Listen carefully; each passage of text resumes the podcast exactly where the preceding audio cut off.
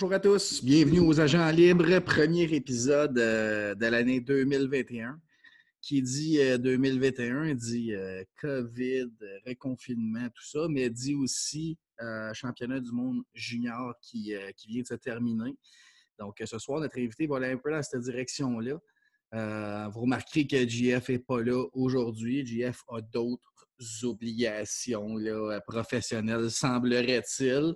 Euh, donc, il m'a confié la tâche, euh, la tâche d'animer euh, ce, show-là tout seul.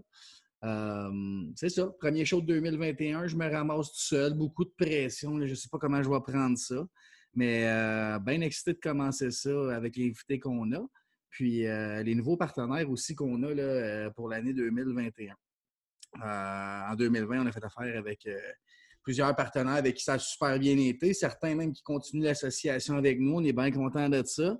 Puis euh, cette année, euh, on ajoute un commanditaire, un gars bien connu de notre entourage là, qui s'avère être euh, le cousin, le cousin et l'oncle en fait de, de JF, de Jean-François, puis probablement un, grand chum à moi là, que tout le monde connaît bien, un électricien à son compte, M. Frédéric Etier de Accès électrique. Accès électrique, une compagnie là, qui fait euh, depuis plusieurs années. C'est Alain, son père, qui a parti ça en faire euh, en électricité un peu partout, contracteur en électricité, que vous pouvez rejoindre à tout moment. Un gars euh, bien professionnel, bien cool, puis qui est assez disponible. Son équipe est en expansion. Donc, je vous suggère d'aller voir la page Facebook de Accès électrique ou si vous voulez rejoindre Fred directement, 514-617-6606. Puis leur numéro au bureau, le 450-258-3360 c'est ça. Euh, pour, pour, la deuxième saison, on y va avec Fred comme ça. On a d'autres, un autre qui va renouveler, qu'on va, on va vous parler bientôt dans les prochains podcasts. Mais on est bien content d'avoir Fred euh, pour, avec nous, qui nous encourage. Un gars qui écoute notre podcast assez religieusement, puis qui nous donne des commentaires, que ce soit positif ou négatif, tout ce qu'on vous encourage de faire, vous aussi. D'autres choses qu'on doit vous parler, les agents libres, on a un, on a un site internet, lesagentlibres.com. Euh, que vous pouvez aller voir, qui vont vous rediriger pardon, sur toutes les plateformes euh, qu'on a besoin. Puis on, peut nous écouter sur Spotify, Apple Music, euh, Balado Québec, Google Podcast. Donc, sans plus tarder, on va passer à notre invité ce soir. vous l'avez vu déjà à quelques reprises sur le podcast, mais c'est Simon Snake Boisvert qui s'en vient nous faire un petit wrap-up. le tournoi s'est terminé hier avec une défaite de 2-0 du Canada. Euh, Simon s'en vient de faire un petit wrap-up de comment il a trouvé le tournoi, parler d'un peu de tous les joueurs qui étaient là. Puis on, y va de ça. Donc, euh, bonne écoute. À, bientôt. Simon Boisvert, comment ça va? Ça va bien, merci. Et toi, David? Ben, très bien, très bien. Écoute, Simon, on t'a eu, euh, eu avant, avant le tournoi. tu avais fait quelques prédictions concernant le Canada, les autres équipes, quelques joueurs. Euh, je vais commencer là, dans le vif du sujet. Tu nous avais dit que si le Canada ne gagnait pas ce tournoi-là, tu pensais peut-être, tu considérais l'idée de prendre ta retraite. T'en es où aujourd'hui? Bien, premièrement, les, huissiers de Las Vegas sont venus saisir mes meubles aujourd'hui. J'adore ça. Écoute, euh, sérieusement, euh, je suis très surpris. Mais la, leçon que ça m'a donnée, pas, pas que je ne le savais pas, mais à chaque année, on se fait prendre au piège un peu, c'est que ça demeure que ce n'est pas des séries 4 de 7. Mm-hmm. C'est un match. Fait qu'à chaque année, moi, je me souviens, on me demande toujours une prédiction, puis je me, je me, mouille jamais parce qu'un match, on ne sait pas. Bon, on sait que l'Autriche ne battra pas le Canada. Mm-hmm. Mais Canada, États-Unis, Suède, Russie, Finlande, you never know. You never know. Peuvent tous se battre un match donné. un match donné, puis les Américains, ils ont joué un match absolument sans faille. Il n'y a, pas de coupable là-dedans, il n'y a pas de. Euh, mais c'est sûr que le Canada, en, jouant dans une division faible, ils n'ont pas été challengés. E, exactement. Alors peut-être. Puis les, Américains, ils n'avaient pas très bien joué contre la Finlande la veille. Alors moi, écoute, je suis quand même renversé que le Canada n'ait pas gagné. Je ne sais pas de me trouver euh, des défaites ou rien. Mais je me rends compte qu'un match, tu sais jamais. Mais ce club-là était tellement puissant que je me suis dit, comment veux-tu qu'ils perdent un match? Mm-hmm. ben, ils, sont passés à, sont passés à quelques minutes de te donner raison de A à Z. Euh, le, deuxième but des, le deuxième but des USA, il était, il était un peu chanceux. Oui, effectivement. Parce que la rondelle, de la façon en arrière du filet qu'elle a ricoché, je ne peux pas blâmer Devin Levi d'avoir bougé d'un bord au lieu de l'autre. Mais écoute, c'est hockey. Euh, c'est pour ça qu'on joue les matchs. Les matchs ne se, jouent pas sur des papiers. Ça se joue sur la glace, euh, pour reprendre un bon vieux cliché. Mm-hmm. Et puis, ça a quand même été le fun. Et puis, euh, pour les idées de retraite, ben, je vais. Ben, on, va voir. Là. On va voir si, si, si, tu veux que je la prenne, je vais la prendre. Puis si tu veux que je reste, je vais rester. J'aimerais ça que tu restes. J'aime bien, j'aime bien tes collaborations. Puis, comment je te dirais bien ça? On, on n'a peut-être pas osé aller aussi loin, mais on pensait toutes la même affaire au début du tournoi. Moi, ce que j'ai vu du Canada, c'est plus que ce à quoi je m'attendais, et ce, sans Kirby Doc. Là, on va, on va éplucher le Canada un petit peu. Kirby Doc s'est blessé. Selon toi, c'est quoi l'impact de la blessure de Kirby Doc sur le Canada dans ce tournoi-là? Euh, bon, l'impact, on l'aurait pu le mesurer seulement hier soir. Oui, c'est ça, exactement. C'est sûr que c'est arrivé après ma prédiction. Mm-hmm. Mais je pensais quand même qu'il y avait assez de profondeur pour qu'il s'en sorte. Mais oui, ça a eu un impact. Est-ce que, est que, ça aurait changé le plan de match des Américains et la façon dont le Canada réagi? Peut-être pas. Alors, de là à dire qu'avec Kirby Doc, ils auraient gagné hier soir, je ne sais pas. Ben, regarde, moi, je vais, je vais, t'amener ailleurs parce que moi, j'ai eu cette réflexion-là aujourd'hui, une bonne partie de la journée. Moi, je pense que Kirby Doc aurait amené au Canada la confiance manquante, le firepower, le gars à regarder dans un match de même. Euh, moi, je pense que ça a peut-être fait la différence. On ne le saura jamais. C'est vraiment un peut-être lancé dans les airs. Mais quand tu perds ton capitaine, meilleur joueur qui a une saison professionnelle dans l'arrêt de la cravate, je pense que c'est sûr que ça ne fait pas de bien à l'équipe. Ils s'en sont bien sortis dans les premiers matchs. Mais comme tu dis, avec aucune adversité, on a vu, euh, on a vu probablement la seule faiblesse. Puis c'est une faiblesse qui a duré 60 minutes. Mais ce n'est pas une faiblesse, comme tu dis, sur un 4, 4 de 7 qui tout le monde favoriserait le Canada sur un 4 de Écoute, ce que les États-Unis ont fait hier soir, ça ne peut pas se répéter euh, pendant cette match. C'est ça, exactement. Puis Spencer Knight a probablement gaulé son meilleur match du tournoi hier. Oui, puis ça a fini 2-0, ça n'a pas fini 7-1. Exactement. Alors, euh, euh, c'est sûr, Kirby Doc, je pense qu'il aurait vraiment été le meilleur joueur du tournoi. C'était le plus expérimenté. Mais bon, écoute, ça fait partie du, jeu. Puis malgré tout, malgré quelques matchs un peu ennuyeux là, parce que par le manque de compétition, l'Autriche là, puis la Suisse, c'était pas vraiment intéressant à regarder. mais à part ça, euh, ben, l'Allemagne, il y avait, il y avait ce touch-là. Oui, sauf que contre le Canada. Contre le Canada, oui, oui, mais les, mais les autres matchs de l'Allemagne ont quand même été décents à regarder. Oui, ne, ne serait-ce que pour ce touch-là. Puis, ah, euh, euh, John Jason Peterka. Ah, C'est ça. Alors, bon. Même, euh, dis-moi ce que tu en penses, mais j'ai même été très étonné par le, gars qui complétait le trio, là, Florent Elias. Euh, c'est sûr qu'il joue avec deux bons joueurs, il ne faut pas, faut pas enlever, il faut considérer ça, mais il était quand même là, il était quand même euh, présent et il finissait bien les jeux là, des deux autres. Je suis curieux de savoir à quel rang il va être repêché. Oui, c'est. Ah, il n'est pas repêché, Florent Elias. Non, je pense que. Non, il est plus vieux même. Alors peut-être que quelqu'un va prendre une chance. On est en 4, 5, 6e ronde. Pourquoi pas, tant qu'à repêcher un chaudron? pas le choix d'être d'accord. je ne sais pas s'il va faire la Ligue nationale, mais euh, je pense que ça vaut la peine de prendre une chance avec un gars comme ça, mais peut-être que le contexte aussi était, idéal pour lui.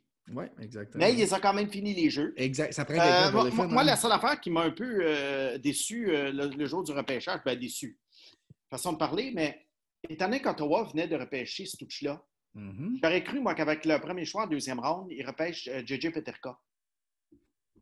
Oui. Puis ils ont pris euh, Robbie Järventi, le, Finlandais, à la Oui, exactement. Puis Järventi, moi, j'avais des doutes. Puis vraiment, dans le championnat junior, il n'a pas été bon.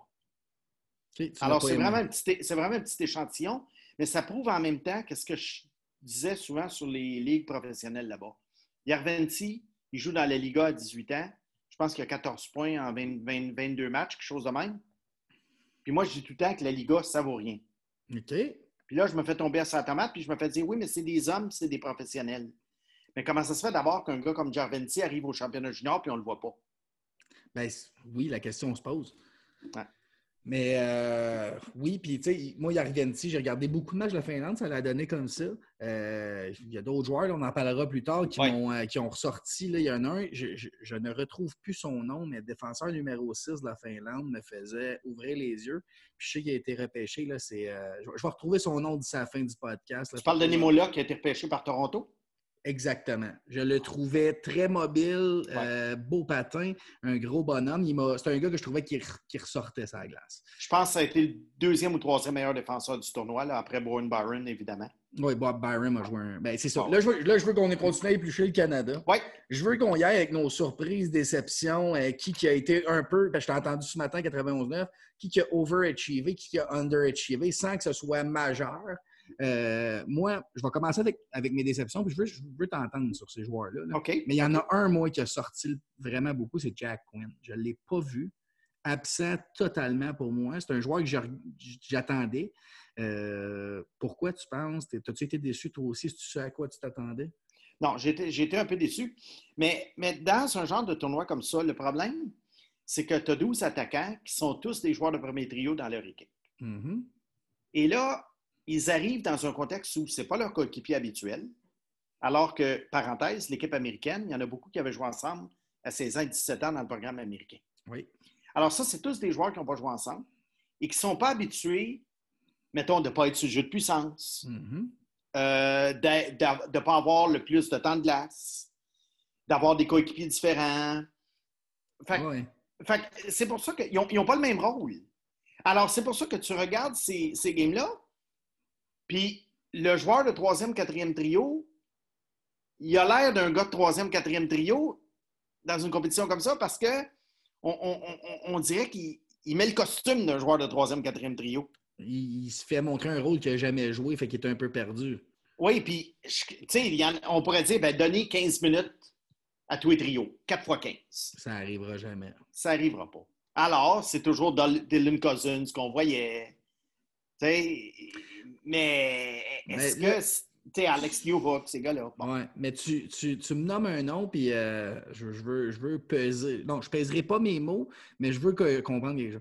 Moi, Dylan Cousins, malgré sa, son tournoi fantastique avec le nombre de points qu'il a marqué, je ne vois pas Dylan Cousins comme un joueur dominant ou un ramasseur de points dans la Ligue nationale. Qu'est-ce que tu en penses, toi, de, Dylan Cousins, qui est repêché déjà par les Salles de Buffalo, le septième en 2019? Ben, à Buffalo, premièrement, il ne sera jamais premier centre. Non, Non, ça c'est sûr, Jack Eichel va être là pour rester. À, moins d'être échangé. Là. Euh, moi, j'ai toujours vu comme un deuxième centre, potable. Et puis, ça correspond à peu près avec le rang où il a été choisi, je pense, septième, huitième. Septième, oui. Quand on arrive à ce rang-là, on commence à penser, à, à, penser style deuxième centre. Moi, je pense que ça va être un bon joueur, mais ce ne sera pas nécessairement un gars qui, comme tu dis, qui va ramasser des points à la pelletée. Mais comme deuxième centre, euh, mettons, il pourrait jouer, je ne sais pas avec qui ils vont, le faire jouer éventuellement, mais Olofsson ou Sam Reinhardt, ou, peu importe. Jeff Skinner. Jeff Skinner. Je, Jack Quinn. je pense que ça peut être. Oui. Mhm. je pense mais ça, Jack Quinn, comme tu te dis, c'est le rôle. Hein, oui. Non, mais j'ai pas perdu tout espoir. C'est ça. On ne sait pas. J'ai pas perdu tout espoir sur Jack Quinn. J'ai été très déçu de ce que j'ai vu.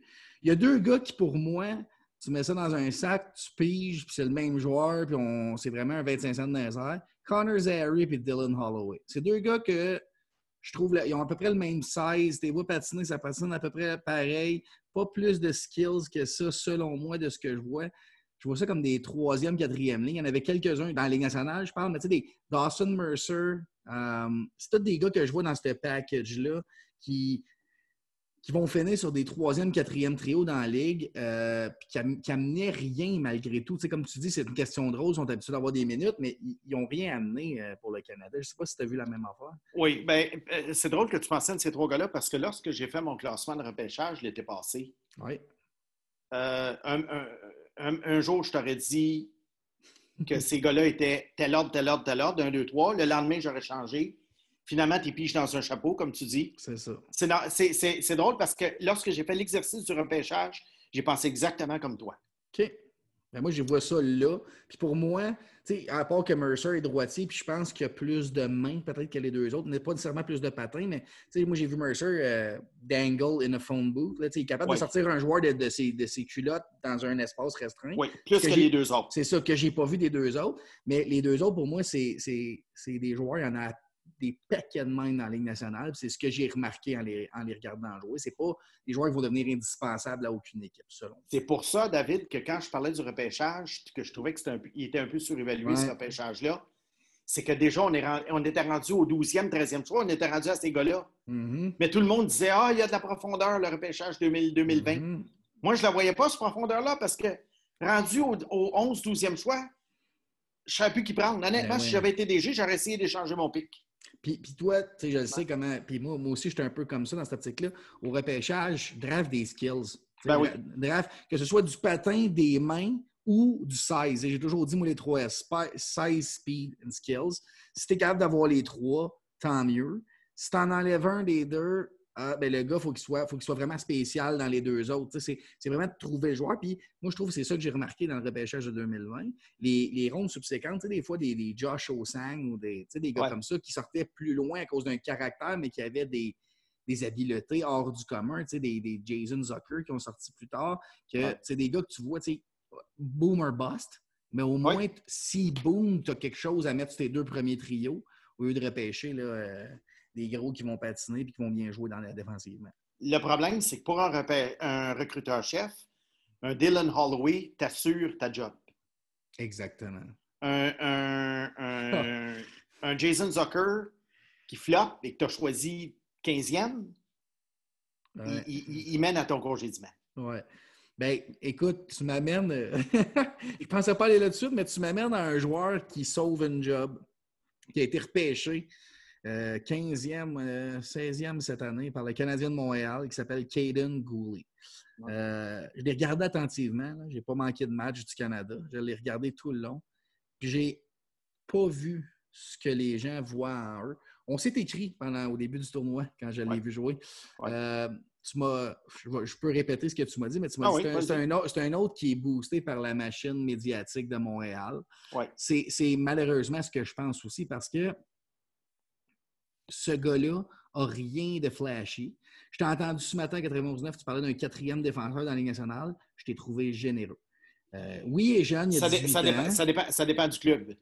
OK, parfait. Pour moi, c'est pas un 4 sur un club, euh, un powerhouse qui va gagner la coupe, OK, mais un 4, un 4 de club moyen. OK. Un 4 en Arizona. Ou peut-être même à Montréal. J'aime ça. Ben là, est-ce que tu vois le Canadien un powerhouse d'ici 3, 4, 5 ans? Écoute, il y a, y a À, moins- à possi- moins de, à moins de gagner à la loterie Shane Wright là, ou quelque chose de même. Là. Ben, moi, je le, je le vois, je vois pas un powerhouse, euh, mais je vois euh, quelques jeunes intéressants qui peuvent se greffer au line-up. Je suis Ouais. pas sûr d'aimer toutes les signatures qui ont été faites cet été, là, parce qu'il s'est commis euh, sur beaucoup d'années, beaucoup de millions avec beaucoup de joueurs. Euh, mais tu n'as pas, à part Cole Caulfield qui arrive à l'avant, qui n'est pas déjà dans le line-up, qui peut peut-être avoir un impact offensif sur l'équipe. Je pense que tu n'as rien de majeur. Fait en même temps, c'est protégé. Euh, mais c'est des contrats qui vont être durs à bouger si ça ne fonctionne Oui. pas. Fait, Oui. que, euh, fait que c'est peut-être peinturé dans moi- le coin un peu. Euh, c'est ça. Moi, moi, je dis toujours, Marc Bergevin a cadenassé un alignement correct sans plus. Oui, oui. Habituellement, tu cadenasses un noyau de, de puissance. ouais. Il a, il a cadenassé un, noyau, un noyau correct. Mais moi, ce que je pense, là, mon, mon humble opinion, c'est que Ouais.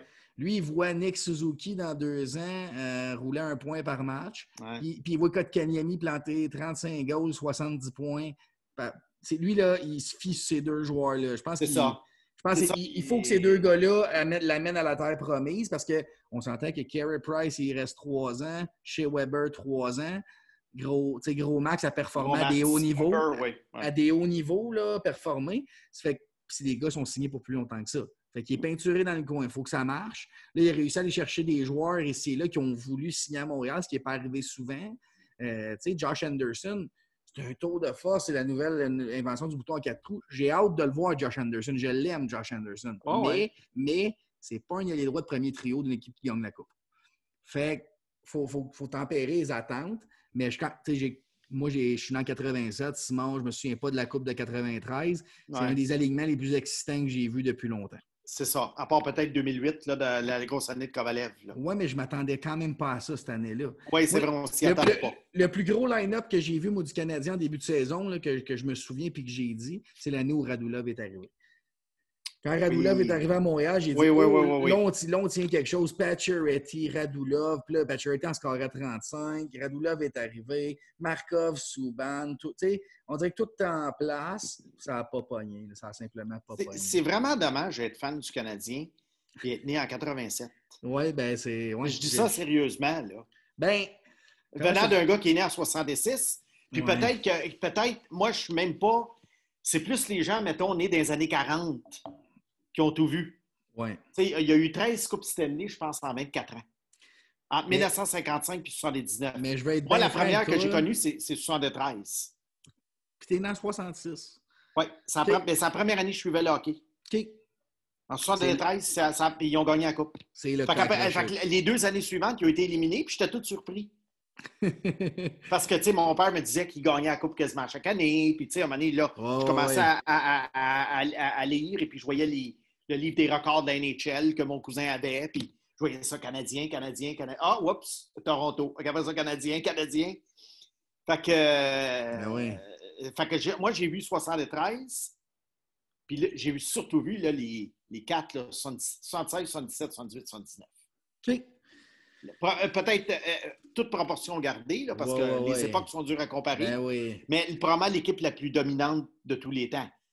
Mais il faut dire aussi qu'il y avait eu une grosse expansion. Fait que le Canadien avait un petit peu profité du fait que le produit était très dilué. Et il n'y avait pas, il y avait pas d'Européens dans le temps. Oui, non, c'est ça, exactement. Les temps ont changé, disons-le Ah comme oui, ça. ah oui, ah oui. Euh, je continue dans mes, mes déceptions, j'ai pas mal fait le tour. Mes surprises, moi, je vais te nommer trois gars que je, je savais qu'il fallait que je regarde, mais qui ont vraiment stand out. Deux, Vas-y. deux de tes préférés.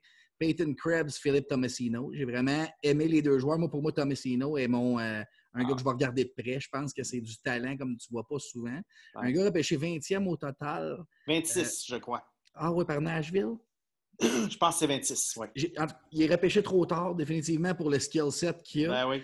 Euh, puis Devon Levi. Devon Levi a, malgré qu'il y avait une grosse équipe devant lui, je dois dire, il a tenu son équipe dans le match dans plusieurs games.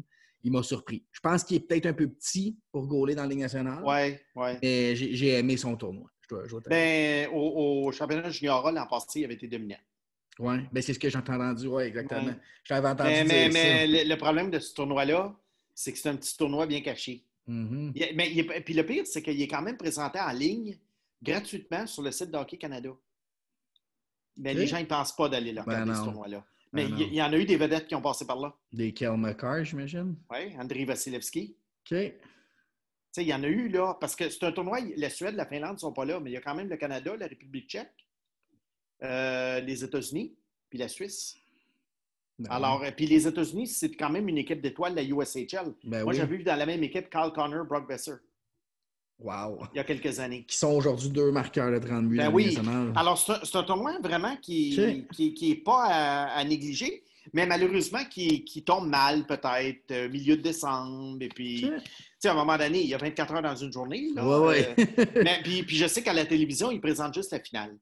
OK. RDS, TSN présente juste la finale. Juste la finale de ce tournoi-là. Ouais. Puis il n'y a pas beaucoup de matchs dans la semaine. Il y a, deux matchs par jour. Puis mettons un à 7 h, un à 9h30, quelque chose de même. Puis moi, je me tape ça là, la semaine. Puis c'est comme ça que j'avais vu Lévis. Mais Lévis, moi, je l'avais vu également à Dollard des Ormeaux Ouais. euh, pour le lac Saint-Louis. Alors qu'il avait euh, complètement euh, battu à lui tout seul les fameux Chevaliers de Lévis qui avaient eu avaient pas 41 perdu. victoires, une défaite il y a deux ans. Une défaite, ouais, c'est ça. Ouais. Fait qu'il n'est pas, euh, pas sorti nulle part. Non, non. Mais l'année passée, 1,47 de moyenne de but alloué dans une ligue junior A de l'Ontario. Wow. Mais c'est une ligue, c'est une ligue, il n'y a, rien dans cette ligue-là. Oui, mais une 47, ça reste. Oui, mais une 47, ça- c'est pour ça qu'il est sorti quand même. Ben oui. Il est sorti en septième, mais il est sorti quand même. Ouais. Alors, euh, mais comme tu dis, euh, avec le, le phénomène des gros gardiens de but maintenant, est-ce qu'il va atteindre la Ligue nationale? Déjà, en Floride, il est bloqué par Spencer Knight, probablement. Ben oui, exactement. Alors, écoute, la route est longue, mais euh, écoute, tant mieux pour lui. Moi, je l'ai bien aimé. Puis, il s'en va jouer à Northeastern avec Jordan Harris puis Jaden Struble, euh, où était Kate Primo. Alors, Caden Primo. Ouais. Fait que, écoute, on, on va, on, va, on va le surveiller dans les prochaines années. Es-tu en mesure de me dire en un mot après ce tournoi-là pourquoi les fameux Kings de Los Angeles ont pris Quentin Byfield over Tim Stützle? Incompétent? J'écrivais, c'est drôle parce qu'aujourd'hui, j'étais sur les réseaux sociaux, puis je disais ça, puis j'écris deux années de suite, ils ont, ils ont pris euh, Byfield en avant Stuzel, puis Turcotte en avant Zegris. Ça fait deux années qu'ils se plantent dans le top 5. Euh, malgré qu'ils ont la meilleure banque d'espoir de la Ligue nationale, selon certains, tu n'as pas le droit de te planter de même deux fois, deux années de suite. Ben, ils l'ont déjà fait, puis ils ont gagné la Coupe. On parle de... Thomas Ricky en 2007. Oui, c'est vrai, cinquième. Puis même en, en 2009. Trevor Lewis, euh, euh, non, mais en 2009, non, mais numéro 5, ils ont, ils ont pris Braden Chen, là, qui a quand même mis beaucoup de temps à décoller puis qui n'a jamais eu de carrière à aller. Là. Oui. Qui a, été, qui a été mis dans un échange. Euh. Ben oui. Alors, ils ont laissé passer des gars, mais ils ont quand même gagné la Coupe. Écoute, ils ont beaucoup de, de, profondeur chez leurs espoirs, je te dirais, mais ils n'ont pas de game changer. Et je pense Exactement. que Stouch-là aurait vraiment été le game changer mais écoute, tant mieux euh, d'une certaine façon. Il va jouer à deux heures d'ici. Puis, euh, dans mon cas, c'est même, euh, je suis pas loin de l'autoroute, c'est une heure et demie d'ici. Ben oui, ça se fait bien. Fait que je vais aller faire un petit tour à Ottawa dans les prochaines années, c'est certain. Ça me tiendra au courant. On va, jouer, mon, va jouer mon, nouveau joueur préféré. J'aime ça. Cole Perfetti, t'as pensé quoi de son tournoi? lui, je te dirais, je m'attendais à plus. Euh, oublie pas, je l'avais classé troisième. Oui. Je me souviens que tu l'avais très haut, oui. Il n'a pas été mauvais, mais mettons, j'aurais voulu avoir un petit peu plus de sa part. Je ne suis pas inquiet, mais je ne suis pas non plus. Euh, je suis pas non plus là, euh, super entiché par sa performance. Je comprends. On est sur le même, on est sur le même niveau là-dessus. Meilleur joueur du tournoi, je me suis noté ça. Moi, toi, toi tes studios-là, moi, c'est pour vrai, j'ai eu une, révélation. Le Trevor Zegras, c'est un joueur spécial. Euh, puis j'ai écrit ce matin à un de mes amis, justement, je pense que j'ai un nouveau joueur préféré. moi, mon joueur préféré, c'est Patrick Kane. Euh, depuis qu'il est dans la ligue, c'est un joueur, je trouve, euh, qui, il n'y a, personne qui peut s'approcher de Patrick Kane dans ce qu'il fait. Puis Trevor Zegras, en jouant au centre, en contrôlant le jeu, les mains, il, y a eu, il y a eu des matchs faciles contre des équipes plus faibles, mais il a quand même fait ses buts quand il restait l'espace pour une rondelle à placer là. Ça, moi, pour moi, ça ment pas. Fait que, euh, parle-moi de Zegras un peu. Il avait été très bon l'an dernier aussi. Hein. Oui, mais il m'avait moins fait. OK. Ben, c'est sûr que là, écoute, il est NHL ready, ce gars-là. Si, si la saison avait commencé en octobre, il n'aurait pas été au championnat. OK. Il aurait été ben à OK, ça, tu es sûr de ça. Euh, moi, ce que moi, je peux te dire, Trevor Seagrass, euh, je l'aime beaucoup. Mm-hmm. finalement, Anaheim va avoir un joueur de premier trio. Là. Oui.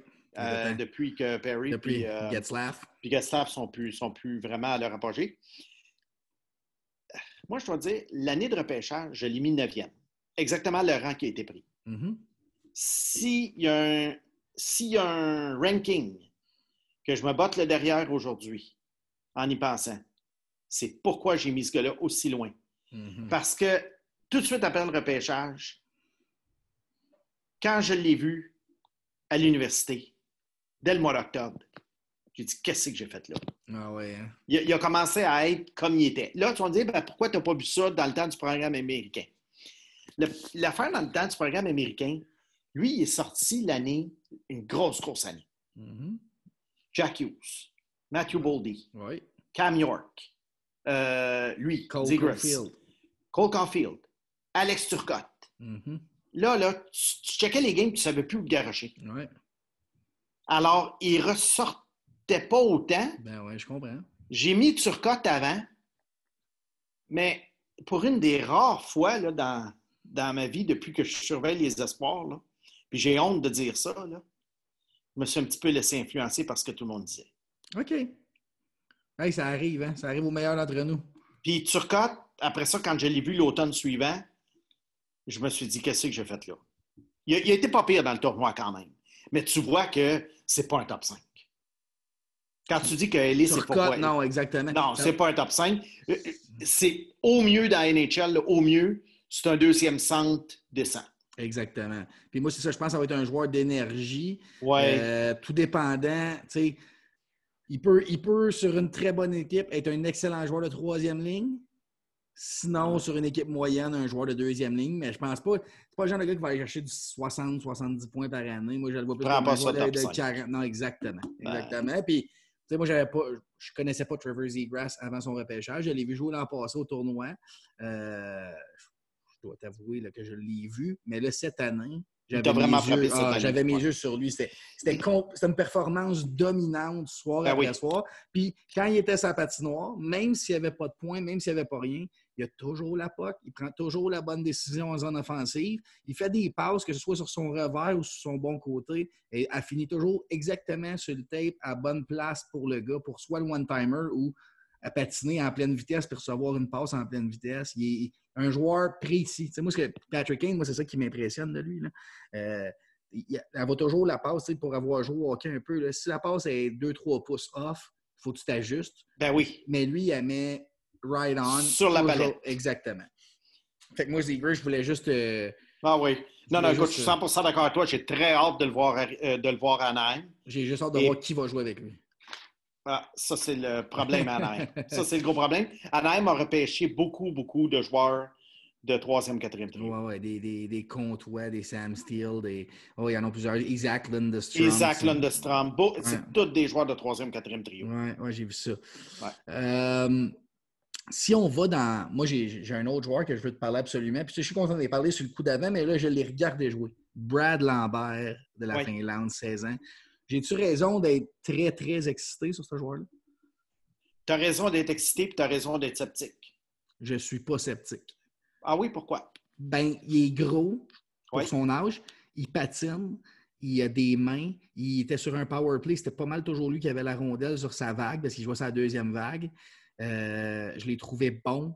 Il- je pense que l'année prochaine, c'est un lock. là. Il va faire une année comme l'année où Harvey avait fait là, avec AO au centre. là. On va Ouais. s'entendre qu'il n'y aura peut-être pas les mêmes compagnons de trio, mais je le vois l'année prochaine, à 17 ans, faire, avoir un impact sur la Finlande dans le tournoi majeur.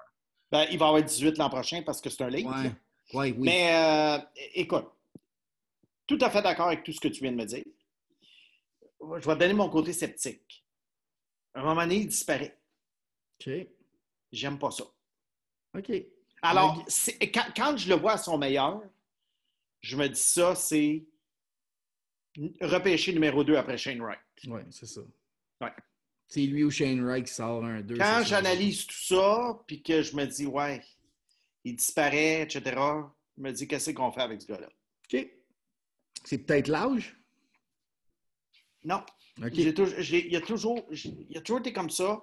Je l'ai toujours trouvé que dans ses meilleurs moments, il avait l'air d'une superstar. Puis à un moment donné, si tu y penses plus, puis 10-15 minutes plus tard, tu es là, puis tu dis Oh mon Dieu, deuxième moitié de la première période, je ne l'ai pas vu Lambert. Ah ouais. OK. Mais moi, c'est. Mais, les- mais écoute, c'est je- un, bémol que je mets. Mais je t'avoue honnêtement, j'aimerais ça pas pouvoir penser ça parce que à son meilleur, c'est un, c'est un joueur que j'adore. Ouais. Je fais, juste faire, je fais juste faire attention dans mes prédictions.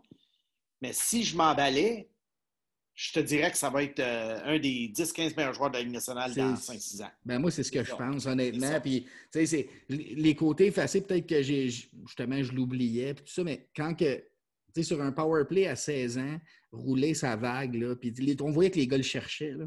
Ah ouais. Euh, euh, je, je- trouvais ça incroyable. Il n'a pas produit comme j'aurais voulu, mais il a 16 ans. Euh, 17. Il y avait 17. Ouais, mais moi, je le calcule Ouais. comme un 16 ans parce qu'il joue deux ans avant son Oui, je comprends, là. je comprends, je comprends. Mais, mais en voulant dire qu'il reste une autre année avant d'être éligible au repêchage, ce qui est Oui. majeur pour moi. C'est un joueur qui m'a vraiment fait écarquiller les yeux. Mettons que s'il venait jouer dans le junior majeur canadien, euh, ça serait assez hallucinant. Ouais. Mais il semblerait qu'il va rester en Finlande l'an prochain. OK. OK. Oui, c'est sûr qu'on aimerait tout ça voir ça dans les Ben oui, canadiennes. ben oui. Certainement. Surtout, surtout que c'est un Canadien quand même. Mais c'est ça, je- je- j'ai pas. Il, y a, il y a su- dou- il y a double citoyenneté. double nationalité. OK, Ouais, son père, c'est Lane Lambert. OK, c'est ça. Je ne sais pas si c'est un nom qui dit quelque chose. Oui, mais- j'ai déjà entendu ce nom-là. Ouais, il a joué un petit peu dans la NHL. là. OK, tout simplement. Mettons que le fils va être meilleur que le père. oui, c'est pour ça- lui, on va se rappeler de son nom à Brad. Ouais. Simon, on tire à la fin. Tu m'as donné déjà beaucoup de ton temps, mais je le sais parce que je te lis depuis longtemps que euh, tu suis le football aussi. Je me souviens de tes prédictions concernant Andrew Luck, qui était la nouvelle euh, merveille euh, du Même monde. mon Dieu, ça fait longtemps, oui. Tu te souviens de ça, là? Ouais. Là, aujourd'hui, c'est passé de quoi? Puis tout de suite après, je m'en vais avec un, un- un pro, un, un analyste de football. Ouais. Aujourd'hui, Trevor Lawrence a déclaré qu'il s'en allait au draft. Ouais. À quel point ça t'excite? Que- Qu'est-ce que Oh tu là vois. Trevor Lawrence? Il va falloir que je te fasse un préambule. Vas-y. Vu que c'est la première fois qu'on joue au football. Moi, la, la, tâche qui me rendrait le plus fou dans le sport, ouais. ce serait d'être évaluateur de corps arrière de la NCA.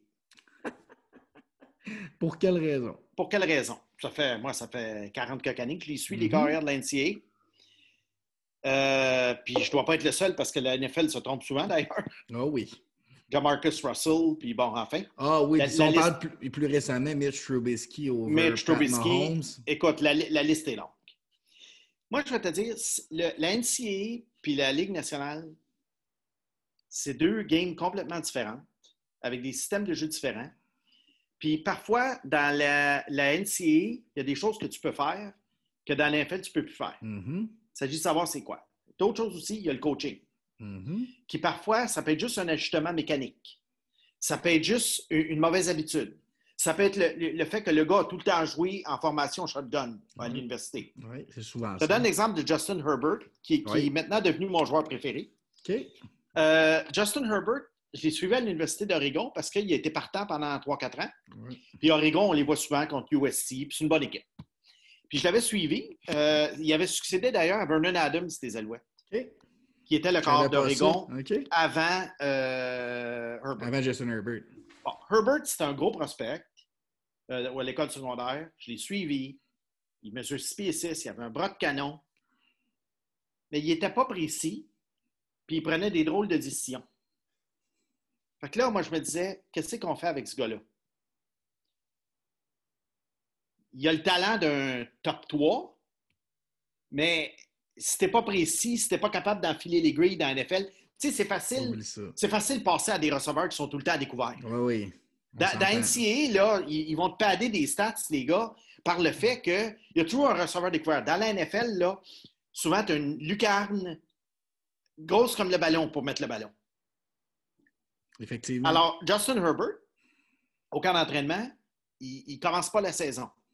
On demande au coach pourquoi. Puis le coach dit, ben, il dit, il y a une raison pourquoi il n'est pas le corps partant. Donc, il avait Ok. probablement été déçu de ce qu'il avait vu à l'entraînement. On n'a pas eu de match pré-saison pour le voir, mais Ouais, eux ouais. autres pratiquaient à tous les jours. Là, tu, tu connais l'histoire. Le deuxième match, Tyrod Taylor, le, le partant, il se fait donner une injection botchée par le médecin. Un painkiller qui s'était fait donner dans la poitrine, je pense, puis ça a mal dégénéré. Fait que le coach, 10 minutes avant la partie, deuxième match de la saison, il dit à Herbert, tu commences la game. Il n'a plus jamais regardé en arrière. Ben non, ben non. Puis il, Et là, il regardera Où plus je m'en jamais en où je m'en vais avec ça, c'est que là, les problèmes de décision n'étaient plus là. Les, les passes imprécises n'étaient plus là. Mhm. Le gars, il, il- il- il- bon, ça, le bras de canon, il l'a toujours eu, mais il était capable d'attaquer des windows, là, des lucarnes Mhm. d'un pied. La confiance.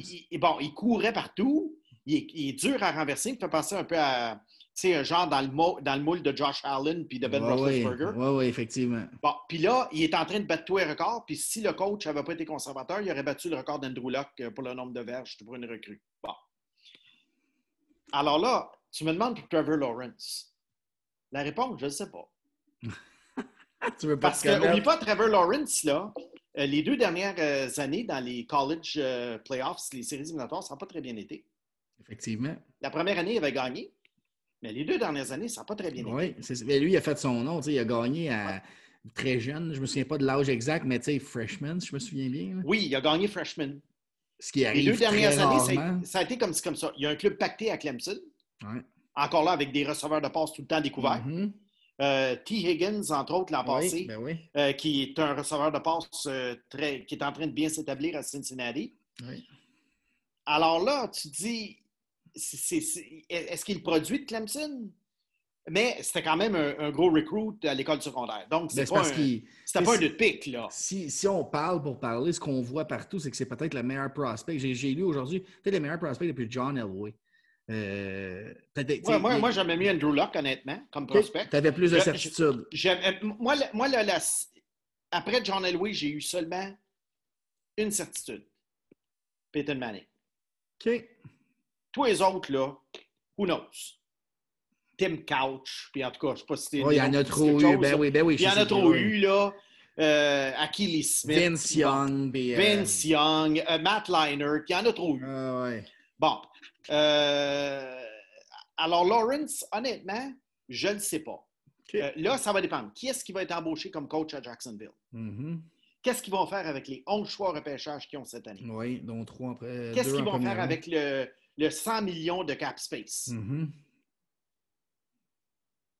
Oui, c'est des grosses décisions à prendre. C'est sûr qu'il va falloir qu'il donne, des armes. là. C'est sûr et certain que euh, Jacksonville va devoir offrir des armes à Trevor Lawrence s'ils veulent qu'il paraisse bien, qu'il soit bien protégé et qu'il produise tôt dans sa carrière. Un Herbert arrive dans une équipe comme les Chargers, ils ont déjà quand même une, une bonne équipe en place sans être Oui. bonne Keenan Allen, euh, quand même, là, qui est Exactement. receveur cap. ouais. ils sont très bien positionnés pour accueillir un jeune corps. tu sais. C'est Oui. ça qu'il va falloir qu'ils bâtissent très bien l'entour de Trevor Lawrence. Euh, ait regarde Sam. Darnold à New York. Ouais, Moi, j'avais confiance en Sam Darnold. Tout un bras. Oui, mais là, regarde ce qui se passe. Ben oui. Mais Bon, euh, des là, est-ce qu'ils vont, euh, l'échanger? Est-ce qu'ils vont le garder? Est-ce vont... Là, on ne sait plus. Fait Pickens, que là, quelqu'un qui aurait dit, mettons, ah, Sam Darnold, euh, futur gagnant du Super Bowl. Ben oui, il n'y a pas de receveur de passe, il n'y a pas de ligne, il n'y a pas de coach. C'est pas un mauvais QB, Sam Darnold. on Non, le euh, voit, il n'est pas, par- pas parfait, là. Non, non, non. Il n'est pas parfait, mais tu vois quand même qu'il y a des qualités que peut-être que s'il avait été, je ne sais pas, moi, avec, euh, euh, je ne sais pas, moi, les, les Rams de Los Angeles, peut-être qu'il aurait mieux fait. Exact. Il serait, il serait meilleur que Jared Goff si on les échange d'équipe. Bon, ben, vo- vois-tu Jared Goff, un autre choisi premier? Carson Wentz. Ouais. Bon, ben, tu vois, ces années-là, ces deux années-là, moi, jamais ni l'un ni l'autre. OK. Mais la- l'affaire, c'est que euh, souvent, les carrières sont repêchées plus haut. Ouais.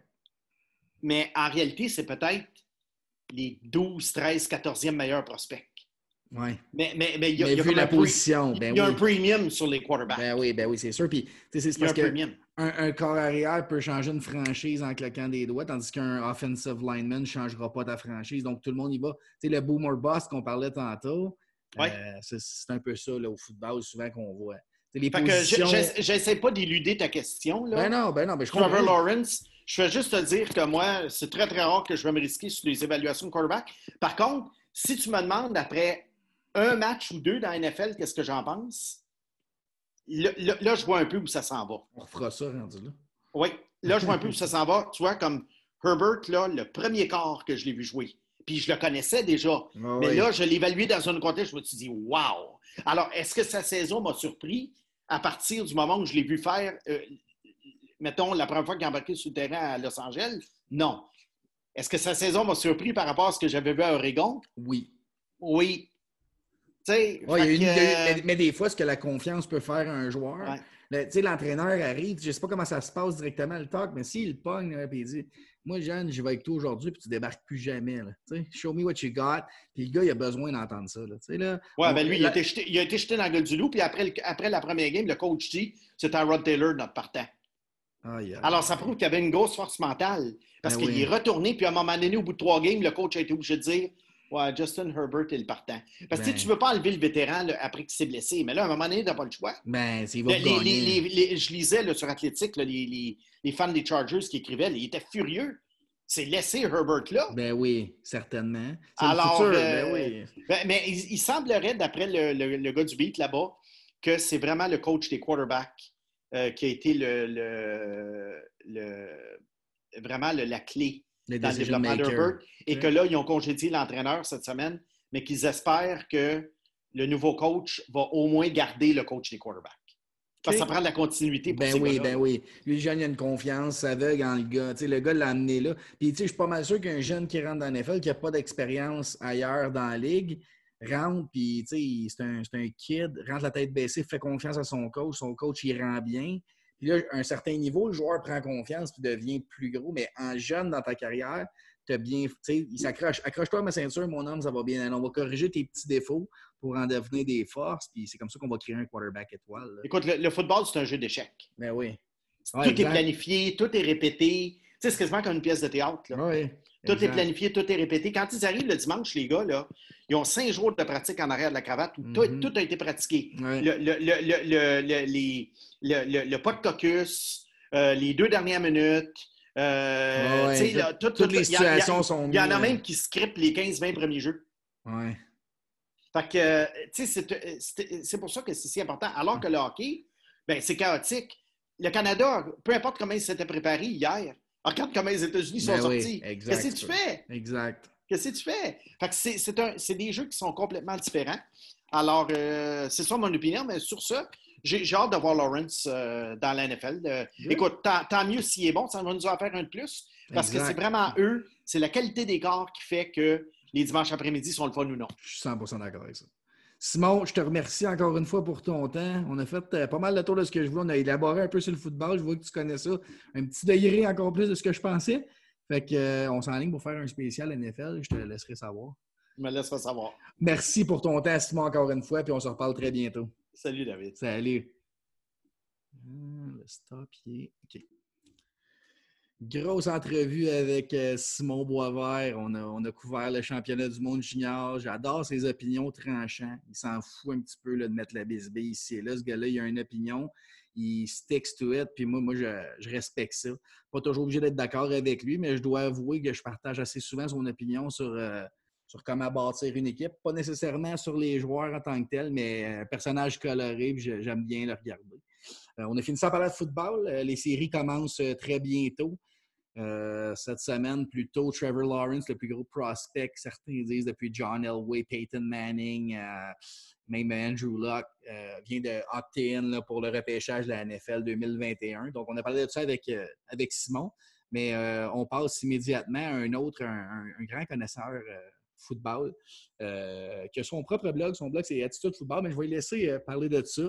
Renaud Bourbonnet, un personnage qu'on va entendre de, plus en plus parler là, sur, dans les médias sportifs concernant le football et tous les autres sports au Québec. Donc, sans plus tarder, on passe à Renaud. Salut Renaud, comment ça va? Ça va bien toi-même? Très bien, merci. Renaud, on t'a aujourd'hui, JF n'est pas là, c'est lui qui avait rentré en contact avec toi, mais euh, je suis tout aussi excité de parler de football avec les séries qui s'en viennent. Renaud, mais au début, je veux que tu nous parles de toi un peu. Renaud Bourbonnet, t'es qui? Tu fais quoi? Tu viens de où? Vas-y un peu, de... prends quelques minutes pour nous raconter. Je viens de l'île Perrault, une petite île à l'ouest euh, donc de l'île de Montréal. J'habitais là-bas, ma famille vient pas mal toute de là, du côté euh, de mon père. Euh, quand j'ai fini mes études donc secondaires, je suis parti à Ottawa pour étudier à la Cité puis à, l'Université d'Ottawa. J'ai passé cinq ans au total là-bas, là, passé euh, donc aux études. La dernière année, c'était vraiment de travailler là, à TVA euh, là-bas à Gatineau.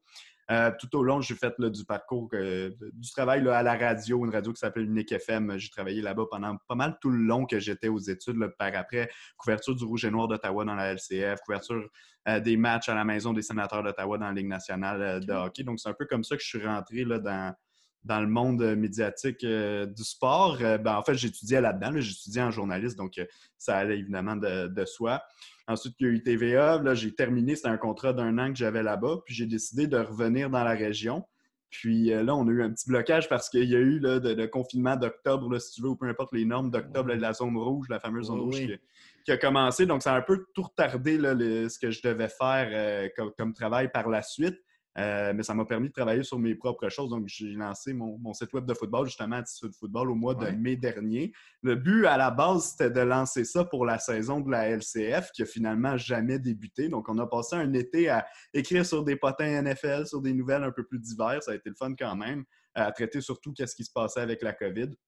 Finalement, là, on en est arrivé à, euh, ben, au début de la saison de la NFL où on a pu vraiment commencer à parler de football en tant que tel. Donc, euh, vraiment beaucoup de plaisir. Puis c'est ça, la pandémie, au-delà de, tous les problèmes que ça peut amener, moi, ça m'a permis de travailler sur, euh, sur ça à, temps beaucoup plus plein. J'écris aussi sur Dans les coulisses pour. Euh, ah ça prend quand même un revenu hein, pour, pour payer le loyer, mais je veux dire, j'adore ce que je fais présentement. J'ai hâte que la, que la pandémie se termine. J'ai hâte de pouvoir continuer à faire peut-être ce que je faisais par avant, mais pour l'instant, je suis vraiment content d'avoir le temps de faire ce que j'aime.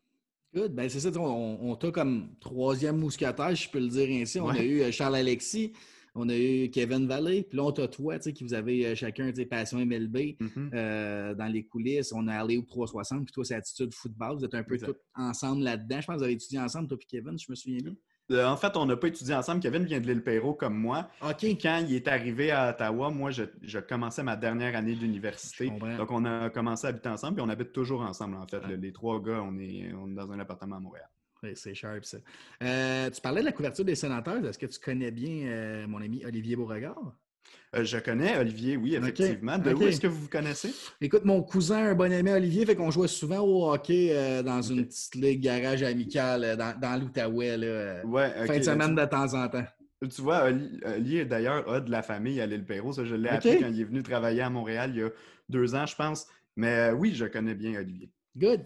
Renaud, on t'a ici parce que tu es euh, passionné et euh, assez euh, connaissant dans le domaine du football. Les séries de la NFL débutent en fin de semaine, samedi avec trois matchs.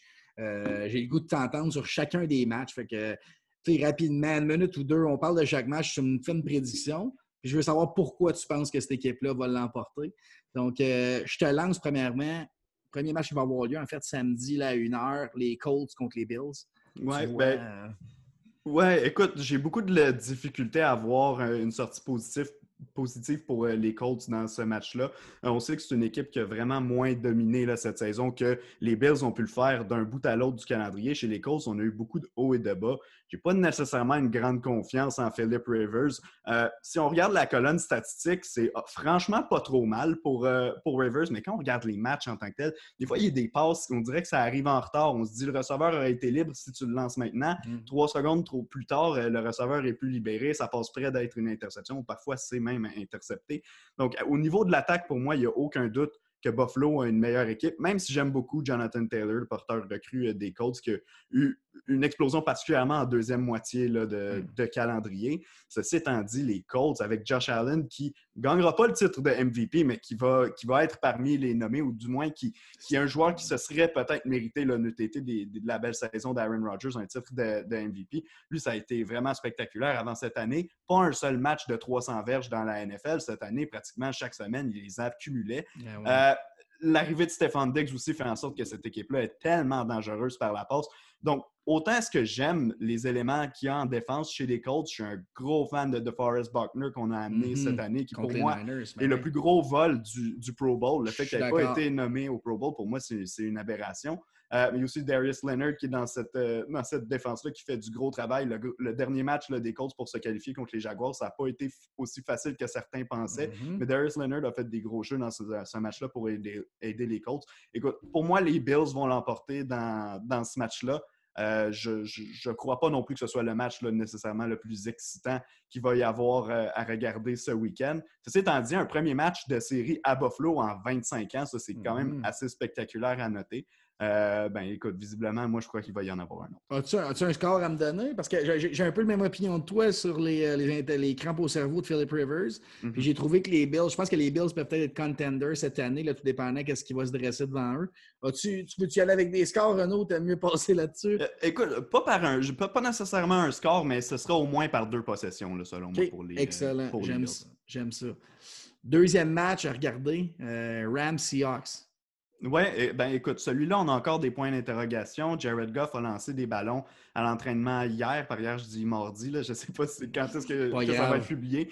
Euh, mais on ne sait toujours pas s'il va jouer. S'il ne joue pas, c'est John Walford. Écoute, j'ai rien contre, contre le gars, contre John Walford, mais ce n'est pas un KR établi. A fait ce qu'il pouvait la semaine dernière contre les Cardinals. Ça n'a pas nécessairement été flamboyant, flamboyant, mais écoute, premier départ dans la NFL, tu as de l'expérience dans la AAF auparavant, dans des camps d'entraînement ici et là de, la NFL, mais c'était pas un carrière. Le gars avait même encore son LinkedIn de, gars qui essaye de faire une carrière en finance euh, en ligne. Donc, euh, euh, c'est assez une drôle d'histoire. Puis avec le match-up qu'on a eu contre Tris Straveller, l'ancien de la LCF, la semaine dernière contre les Cardinals, en plus, ça a donné un drôle de match, mais euh, j'ai de la difficulté à ne pas y aller avec les Seahawks dans ce match-là. Puis, certains vont marteler le fait que la Seahawks, leur défense a eu des difficultés cette mm-hmm. saison, mais c'était surtout vrai en début d'année. La tertiaire, on le savait qu'il y avait des bons éléments qui étaient, euh, qui, étaient dans cette tertiaire-là des Seahawks. Ça ne performait pas parce que la défense dans l'ensemble ne faisait pas bien. Mais depuis la moitié de la saison à peu près, c'est vraiment beaucoup mieux de la part des Seahawks. Puis euh, notre attaque est même si Jared Goff, disons, est à santé, est à 100% pour les Rams, je vais toujours mettre mon argent sur Russell Wilson avant Jared Goff, qui, un match sur deux, oublie de se présenter. Sans surprise, là aussi, on, y va encore avec un nombre de possessions, une différence de points. Je pense encore là, que ça va être un match qui va se décider par, euh, par deux possessions. Euh, peut-être un peu plus serré si Goff est là et qu'il connaît une belle performance. Mais euh, jusqu'à maintenant, là, ça a l'air d'être Walford qui va jouer. Si, c'est comme ça, j'ai pas peur de dire que les Seahawks vont s'en tirer avec au moins une avance de 10 points. Parfait. Pour moi, un no-brainer le prochain, Buccaneers contre Washington Football Team. Euh... Ouais.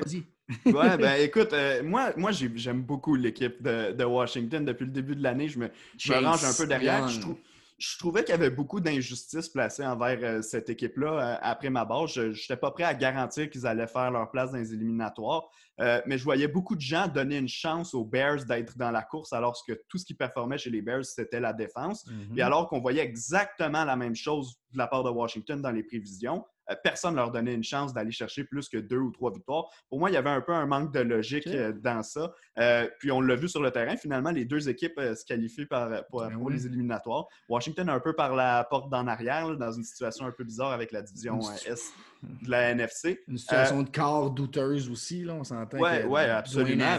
et... Puis là, tu vois, on, pense à faire une alternance de carrière pendant le match.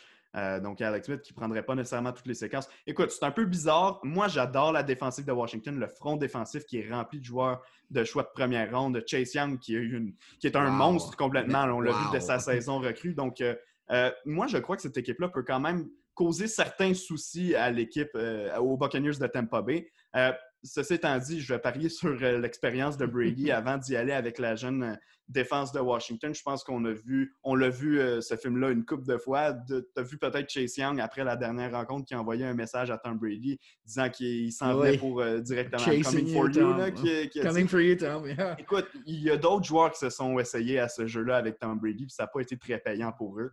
Euh, donc, j'ai hâte de voir qu'est-ce que ça va donner comme résultat. Je ne serais pas surpris que Washington reste dans la rencontre tout le long, mais je ne pense pas non plus que, que Tampa Bay va, va, échapper à un match contre une équipe qui a une fiche négative. tu vois ça plus serré que moi, mais je vais dire comme toi, Chase Young pour moi est un, monstre. Là. On pas. Mm-hmm. J'ai hâte, c'était son année recrue, il a, explosé, mais j'ai hâte de voir ce qu'il peut nous amener dans les années à venir avec un peu plus de progression. J'ai les Buccaneers aussi, euh, Renault, jusqu'à date, c'est 100% euh, Ce match-là, j'ai hâte de t'entendre le prochain.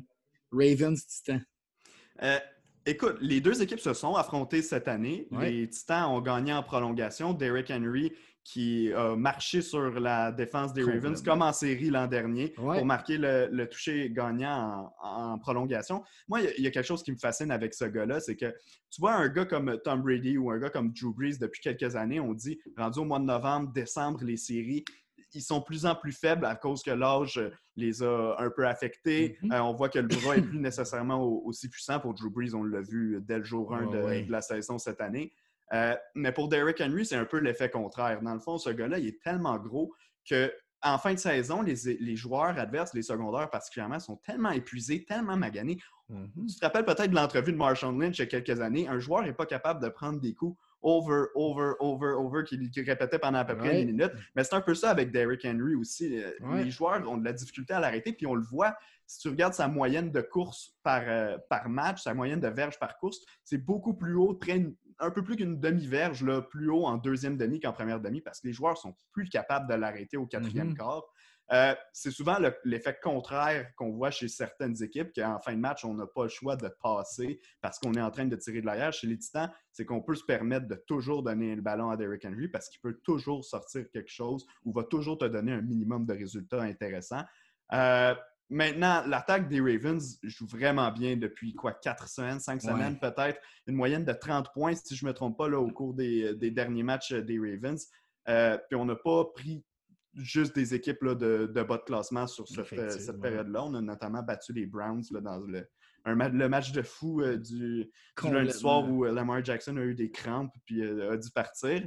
Quand il est revenu, mais écoute, ça fait deux ans que Lamar Jackson nous montre des bonnes choses en saison régulière, puis que ça s'écroule en, en, fin de saison, une fois en série. oui, l'année passée. Est-ce que ce spectre-là rôde autour de Lamar Jackson. Assurément, s'il y a une autre mauvaise performance, tu peux être sûr qu'on va commencer à en parler beaucoup de ce fait-là. S'il réussit à gagner ce match-là, ça va être une autre histoire. J'aime pas la défense des Titans, surtout pas depuis la mi-saison. Je la trouvais mm. sous-estimée avant le début du calendrier. Elle a commencé à jouer, disons, correct, a fait des gros jeux en début de saison sans être nécessairement solide. Puis là, en demi de saison, je trouve qu'on a beaucoup de difficultés, particulièrement contre la passe. Et c'est là que, que tout entre en ligne de, compte parce qu'on parlait des difficultés de Lamar Jackson, les difficultés des Titans contre la passe. Est-ce que Lamar va être capable de passer, oui ou non? Pour moi, ça va être là la clé dans ce match-là. Parce que Derrick Henry, oubliez ça, il ne va pas avoir une journée de congé en série. Non, absolument pas. Euh, Lamar Jackson, pour moi, a beaucoup de choses à prouver, en fait. C'est un match qui va un peu euh, déterminer l'opinion que les gens vont avoir sur lui pour le restant de sa carrière. Ben, ben c'est probablement en fait, le joueur a le plus à prouver ce week-end. Exactement. Oui, tu as bien raison. bonne analyse. J'ai aussi... Euh, je sais pas, tu choisis qui dans ce match-là, non? Euh, j'y vais avec les Titans. Oui, OK. Oui, j'y vais avec les Titans, j'y vais avec Derrick Henry. J'ai beaucoup trop de difficultés en ce moment à parier contre le, le gars qui a couru 2000 verges. Puis, tu sais, le dernier qui l'avait, pas le dernier qui l'avait fait, ça, c'était Adrian Peterson en 2012, mais en 2009, Chris Johnson l'avait fait avec les euh, Titans du Tennessee. Puis, c'était une attaque complètement différente. Là. Euh, Young, euh, Vince euh, Young, qui était là au poste de carrière à l'époque, était incapable de compléter ses passes. Ben là, Ryan Tannehill ne fait peut-être pas partie de l'élite des carrières de la Très efficace. mais c'est quand même un gars qui est, comme tu dis, bien efficace. Puis ils ont un bon groupe de receveurs mm-hmm sans méga vedette, mais j'aime beaucoup, euh, j'aime beaucoup AJ Brown. Je veux ben dire, un gars comme Corey Davis, euh, veut, veut pas, même si c'est un gars qu'on considère comme un boss la plupart du temps, ça reste de un, un des meilleurs receveurs pour bloquer sur le jeu au sol, mais de deux, ça reste un gars qui a eu la meilleure saison de sa carrière jusqu'à maintenant cette année. Donc, euh, pour moi, ça va être à surveiller. Je vais, je vais y aller avec les Titans dans ce match-là, puis je crois pas que ce soit autant une surprise que quand ils ont battu les Ravens l'an dernier. OK. Ben moi, je vais, je, vais, je vais, prendre les Ravens. Euh, premier shot, puis c'est le fun parce qu'on va avoir l'occasion de s'en reparler, j'ai l'impression. Oui, c'est euh, sûr et certain. Ben moi, justement, je vais avec les Ravens parce que Lamar Jackson a tout approuvé. Euh, je, mets, je, mets, des billes sur lui en fin de semaine, puis on verra, mais je me dis qu'il est dû pour une grosse performance. Il n'est pas tout seul dans cette équipe-là. Euh, la défensive va vouloir justement arrêter Derrick Henry, ce qui est pratiquement mission impossible. Mais je pense que le focus va être mis là-dessus. Fait que j'y vais pour les Ravens. Ben, pour moi, c'est probablement le match le plus difficile là, ben, à, débattre. Là, pour, euh, je ne blâmerai pas de prendre les Ravens dans ce match-là parce qu'honnêtement, en disant les Titans, je me dis il y a une partie de moi qui se dit je vais peut-être avoir l'air fou hein, ben, dans, dans, cet affrontement-là parce que ça peut aller d'un bord ou de l'autre. Mais c'est définitivement, je pense, la plus dure à, à, prendre un parti pris. Euh, mais encore là, il en reste deux à regarder. Euh, les, Bears contre les Saints. Donc, euh, les Bears qui font absolument rien en offensive et les Saints que Breeze vieillit, mais qu'on ne sait pas si Camara va être là. Ton, opinion là-dessus? Ben écoute, euh, la présence d'Alvin Camara, on s'entend que ça fait peut-être toute la différence dans ce match-là. Je ne suis pas autant vendu aux Saints que vraiment beaucoup de gens le, sont. Je comprends que c'est de A à Z peut-être l'alignement le, plus complet de la NFL. Il y a énormément de talent. Très bonne défense. J'adore évidemment Alvin Kamara. Euh, mais pour moi, les gens oublient souvent que ton atout primaire, c'est vraiment ton corps arrière. Puis en ce moment, chez les Saints, on n'en a pas un qui est capable de passer plus que 20 verges, ou du moins pas capable de le faire deux ou ne serait-ce que deux ou trois fois dans un match. Euh, a eu beaucoup de difficultés avec ça cette saison. Puis oui, je comprends que le niveau d'efficacité de, de, complétion des passes est là. Les verges sont là surtout à cause de caméra, mais euh, en général, Breeze est encore capable de protéger le ballon et de faire avancer l'attaque. L'endroit où je me questionne, c'est que pour se rendre jusqu'au Super Bowl, on a besoin de gagner trois matchs, puis avec le Super Bowl également, si on, on, mm-hmm. le remporter. Euh, dans ces matchs-là, on affronte de très bonnes équipes. Euh, et dans ces équipes-là, les chances que tu te retrouves à un certain moment dans ta zone avec le besoin d'un toucher, euh, avec 51 secondes et aucun temps d'arrêt, ben, c'est possible que ça arrive une fois durant la séquence. Et Drew Brees n'est pas capable d'étirer le jeu. Donc, ça va être extrêmement difficile pour les Saints de découper le terrain comme ça quand mm-hmm. on peut seulement envoyer le ballon sur les lignes de côté. Tu sais, je te parlais d'aucun temps d'arrêt, mais même si tu en as un, euh, ah c'est un seul jeu que tu peux envoyer au centre euh, du terrain. Euh, sans compter que tu vas probablement avoir besoin de ton temps d'arrêt dans, la zone payante pour te faire un plan pour attaquer la zone début. Euh, donc, j'ai beaucoup de difficultés avec ça du côté des Saints. L'équipe en tant que telle, je, la crois bonne. Dans un affrontement contre les, contre les Bears qui forment leur attaque depuis quelques semaines, on l'a vu vraiment avec le jeu au sol de David Montgomery. Si on réussit à éliminer cette, euh, cette facette-là du jeu de l'attaque des Bears, qui ne devrait pas être extrêmement difficile, étant donné la bonne défense des, des Saints, c'est le fait que l'attaque des Bears soit unidimensionnelle.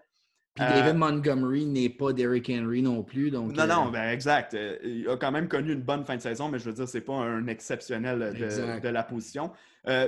tout ça mis ensemble me porte à croire que les Saints devrait pas être l'équipe en problème dans sa zone en fin de match. Donc, pour ça, euh, je vais donner l'avantage aux Saints dans ce match-là. Je crois même qu'ils sont capables de l'emporter par plus qu'une possession. Mais tu sais quoi, dans ma prédiction officielle, je vais y aller par une seule possession parce que je pense que la défense des Bears euh, va, va pas surprendre des gens. On le sait tous qu'elle est très bonne, mais va mettre de la pression sur Drew Brees puis de le voir forcé à, devoir se débarrasser du ballon encore plus vite qu'il le fait déjà. Mm-hmm. Euh, je me demande comment justement Breeze va réagir, comment l'attaque en général va réagir mais surtout à quel point on va être capable de marquer des points chez les Saints. Donc, je crois qu'on pourrait voir un match serré là, à bas pointage. Bien, je, je, prends les Saints aussi, mais je vais, je vais te dire secrètement, moi, je suis un fan des Bears.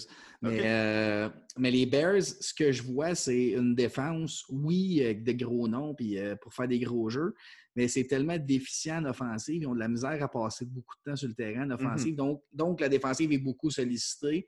Plus que tu es sur le terrain, plus qu'il y a de chances de faire d'erreurs. Donc, euh, moi, je vois, je vois les Saints, euh, si Camara est là, marcher ces Bears un petit peu, là, une affaire de 14-20 points de différence. Sinon, ça va être un petit peu plus serré, mais les, les, Saints vont trouver une façon de gagner ce match. Ben, c'est ce que je pense aussi. Good. Euh, le dernier et non le moindre, Browns-Steelers. Oui, eh, ben écoute, euh, premier match des Browns depuis 2002 là, en éliminatoire. Ouais. ouais. donc 18 ans que ça faisait que les Browns n'avaient pas été en éliminatoire. Puis, ben, on ne peut pas avoir une, situation plus Browns que ça en voyant que Kevin Stefanski ne va pas pouvoir entraîner le match euh, à cause de la COVID. Ça, pour moi, ça vient vraiment donner un gros coup dans les genoux des, Bears de Chicago. Euh, pas des Bears, mais des, des Browns de Cleveland. Euh, les Steelers, je ne suis pas le, plus grand fan. Comme pas mal de gens, je me suis rendu compte de ce qui se passait tout au long de la saison. Euh, les matchs qu'on gagnait en début d'année, souvent, on avait de la difficulté à les terminer. On les gagnait très serrés malgré qu'on a conservé une fiche parfaite pendant longtemps. Sans être sans être contre des grosses équipes à ce moment-là. Sans être contre des grosses équipes, exactement. Euh, on a profité aussi de, battre les Browns à un moment où ils se cherchaient dans la saison. Euh, en début d'année. On les a mm-hmm. battus en fin, en fin de calendrier là, avec Mason Rudolph. Ça, c'est une autre paire de manches. Mais, euh, cette équipe-là ne m'inspire pas. Le jeu au sol est inexistant pour, euh, pour Pittsburgh. Là, est-ce qu'on veut vraiment se retrouver dans une situation où, au mois de janvier, on force Ben Roethlisberger à lancer le ballon 50 fois par match? Ça va être vraiment difficile de penser non seulement gagner un match, mais si on le gagne, de repenser, le faire le coup semaine après semaine. Il va falloir qu'il y ait un, petit miracle à Pittsburgh que le jeu au sol s'active si on veut espérer euh, aller plus loin en éliminatoire parce que ça va être, ça va être une facette de jeu euh, vraiment difficile pour eux, comme ça l'a été tout au long de la saison. Puis on oublie qu'il y a énormément de blessés aussi sur l'équipe des Steelers. Tout au long de l'année, ça s'est accumulé, puis on n'en a pas souvent fait état parce qu'ils continuaient de gagner, mais là, ça mm-hmm. va probablement les rattraper. Euh, ceci étant dit, ça va être tough pour les Browns. On n'a pas euh, Kevin Stefanski, qui est un candidat plus que logique au titre d'entraîneur-chef de, ben l'année dans la NFL. comment est-ce qu'on va réagir? Tu t'es rendu compte sûrement au moment où les Browns ont commencé à avoir vraiment du succès cette année. Odell Beckham était plus là. par le jeu au sol que, ça passait. Ben Nick Chubb, Kareem Hunt qui faisait du bon mm-hmm. travail. Euh, quand euh, Odell Beckham Jr. s'est blessé, on a arrêté de forcer Baker Mayfield à lancer le ballon. On dirait qu'on se sentait obligé de le faire pour justement distribuer à nos vedettes. Puis là, ça l'a un peu tout mis euh, en sens quand, quand OBJ est parti. Donc, cette équipe-là, tant qu'à moi, joue mieux sans lui. Puis pour cette raison-là, je ne crois pas qu'on va le revoir à, Cleveland l'an prochain. Euh, maintenant, en fin de saison, je ne sais pas pour quelle raison Baker Mayfield a commencé à bien lancer le ballon. Et là, on dirait que les Browns ont dit ben, on met le plan de match aux poubelles, on commence à passer le ballon euh, plus souvent. Le match contre les Jets que les, Browns ont perdu lors de la mm-hmm. semaine 16, oui, OK, les receveurs de passe étaient tous absents là, en raison de la COVID-19. Donc, je ne peux pas non plus utiliser ça comme un facteur déterminant pour séparer le gagnant de ce match-là. Mm-hmm. Euh, ceci étant dit, c'était vraiment pas chic à voir euh, Baker euh, dans, ce match-là. Puis même la semaine dernière contre les Steelers, je ne sais pas si tu l'as regardé, mais c'est avec ses jambes qu'il a fait la différence. Ce C'est pas, pas une situation, même si c'est un gars qui est capable de se déplacer, c'est pas un gars qui s'est fait une réputation pour nécessairement gagner un match avec ses jambes. Non, mais il est capable de le faire. C'est ça, il est capable de le faire, mais c'est pas un gars. L'attaque des Browns ne peut pas passer par là si on veut avoir du succès à long terme en éliminatoire. pour ma prédiction, écoute, en temps normal, je pense que si tout le monde était en santé, que Kevin Stefanski, ben, tout le monde, je veux dire, les joueurs euh, euh, atteints par la COVID, que Kevin Stefanski était là, j'aurais probablement osé avec les Browns. Mais j'ai tellement de la difficulté à, sans leur leader principal, les voir battre l'expérimentée équipe des Steelers.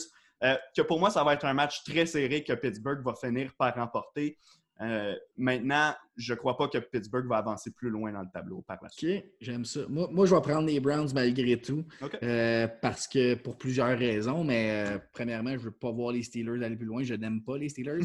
Mais plus, plus objectivement, je me dis que, comme tu dis, sauf l'entraîneur, ils vont peut-être la jouer pour lui, cette game-là, où il va avoir un plan de match. Mais là, les gars vont être plus concentrés, plus près, j'ai l'impression. Puis je vais, je vais, prendre les Browns, moi, un peu je prends une chance sur celui-là. Là, je ne mettrai pas ma maison là-dessus, mais euh, mm-hmm. j'aimerais ça voir les Browns passer euh, sur les Steelers. Ben écoute, ça en est un autre, on l'a dit pour euh, Tennessee contre Baltimore, mais ça en est un autre qui est assez difficile à prévoir, surtout avec ben les impondérables qu'on a dit, qu'il n'y a, pas d'entraîneur-chef chez les, chez les Browns, donc euh, ça, vient un peu brouiller les cartes. Je te, te lancerai pas vers le Super Bowl, Renaud, parce qu'on on va te réinviter d'ici là. Euh, on va t'avoir euh, probablement prochainement pour parler de ça. Je veux te lancer sur l'autre nouvelle qui est sortie aujourd'hui. Je veux avoir ton opinion là-dessus. Trevor Lawrence qui a déclaré in pour, pour le prochain repêchage. Les Jaguars repêchent premier. Euh, prononce-toi, qu'est-ce que tu en penses? Tu penses que les Jaguars n'ont pas le choix de repêcher lui? Est-ce que si les Jets finissaient premier, ils déclaraient in quand même? Qu'est-ce que tu en penses? Moi, le niveau de, pour les Jets, là, déclarer in ou non, j'ai beaucoup de la difficulté à croire qu'ils ne seraient pas allés. Écoute, mm-hmm. c'est des gros sous, on ne sait jamais qu'est-ce qui peut arriver. Tu retournes à l'université, tu te fais frapper, tu te casses un genou. Euh, c'est un énorme bonus de signature qui accompagne ben la sélection au premier au total. Euh, donc, moi, ça, je n'y ai jamais cru. Puis, de toute façon, les équipes qui repêchent dernière à chaque année, ben, qui repêchent première, c'est toujours une mauvaise équipe. Regarde mm-hmm. l'an passé avec les Bengals qui ont pris euh, Joe Burrow. Ben, ben par, la logique que c'est le classement inversé, ben, on comprend que automatiquement l'équipe qui, pige première. Je comprends que les Jets, ça fait longtemps que c'est une organisation dysfonctionnelle, mais tu regardes de l'autre côté, les Jaguars tout autant, sinon plus que les Jets. Ils ont eu encore moins de succès qu'eux au cours des 20 dernières années. Donc, pour moi, ce n'est pas nécessairement un argument. Trevor Lawrence, j'ai jamais cru qu'il allait passer une autre saison dans, la NCAA. Maintenant, pour les Jaguars, oui, je crois qu'ils n'ont pas le choix de le prendre. C'est de loin le meilleur joueur euh, disponible. J'ai vu la performance de Justin Fields dans le match contre, euh, entre, entre les deux euh, corps arrière au Sugar Bowl. Ah Écoute, je, ne déteste pas Fields du tout. C'est un vraiment bon corps arrière. L'équipe qui va mettre la main sur lui va être extrêmement chanceuse puis va l'aimer pour de nombreuses années. Euh, mais ce serait injuste de, juger Trevor Lawrence sur cette performance-là. Premièrement, il a quand même été chercher 400 verges de passe dans, ben dans le match. Mais de deux, mon Dieu, sa ligne offensive s'est fait dominer du début à la fin. Il était frappé sans cesse. Euh, a échappé trois ballons à cause de justement de la mauvaise couverture de, ses joueurs de ligne offensive. Et l'interception dans la zone de début en fin de match, il a lancé sur le pied en arrière après avoir euh, bougé de, tous les côtés pour se sauver encore une fois de la pression. Euh, on a vu que le jeu au sol n'a pas été efficace non plus parce qu'on a été extrêmement physique du côté d'Ohio State. Donc pour moi, ce match-là ne peut pas faire état du jugement qu'on prend par rapport aux deux corps arrière. maintenant, je suis intéressé de voir qui va prendre en charge l'équipe de, l'équipe des Jaguars. Ben On parle d'Urban Meyer qui serait possible, qui pourrait sortir de sa retraite pour venir entraîner là-bas. Euh, ben, est-ce que ça va arriver? Ça, le temps va, va nous dire, mais c'est une situation très favorable pour la nouvelle personne qui va arriver en place à Jacksonville pour plusieurs raisons. On a plusieurs bons joueurs déjà dans cette formation-là. Je pense notamment au receveur DJ Shark. Je pense mhm. notamment au, porteur de ballon Robinson, qui est une recrue non repêchée ben cette année, qui a couru pour ben plus de 1000 verges, qui a fait vraiment du bon travail. On a des, éléments intéressants sur cette équipe-là. Ce n'est pas une bonne équipe, mais elle a le premier choix au total. Elle a 11 choix au total dans le repêchage. Et elle, a plus de, elle, devrait, là, après les, coupures de, régulières de fin de saison, elle devrait avoir plus de 100 millions de dollars à dépenser sur le marché des agents libres. Donc, pour n'importe quel entraîneur qui se fait garantir en plus qu'il va avoir Trevor Lawrence au poste de corps euh, l'an prochain, ben c'est un peu un, no-brainer de prendre cet emploi-là. En fait, selon moi, c'est l'entraîneur, l'emploi d'entraîneur le plus euh, aguichant là, dans la Ligue présentement. Clairement. Renaud, très intéressant. On a fait le tour de ce que je voulais couvrir avec toi. Comme je te dis, si tu es ouvert à l'idée, on va te réinviter pour euh, probablement les rondes subséquentes. Puis le Super Bowl. On s'en pour faire un spécial Super Bowl aussi. Donc, Good. Euh, j'aimerais ça, avant de quitter, que tu nous parles un peu de toutes les plateformes où que tu es, que tu nous parles de où on peut aller te lire, euh, te voir, puis euh, vas-y Absolument, absolument. Ben, écoutez, c'est assez simple. Twitter, Instagram, Facebook, Attitude Football. Euh, c'est là qu'on publie. Donc, tous nos textes là, sont publiés sur nos euh, différentes plateformes. On a du contenu. On a un podcast qui sort deux fois. Ben, c'était deux fois par semaine pendant la saison régulière. Le mardi, on revenait sur les matchs du week-end. Le vendredi, on mettait la table pour la semaine d'après.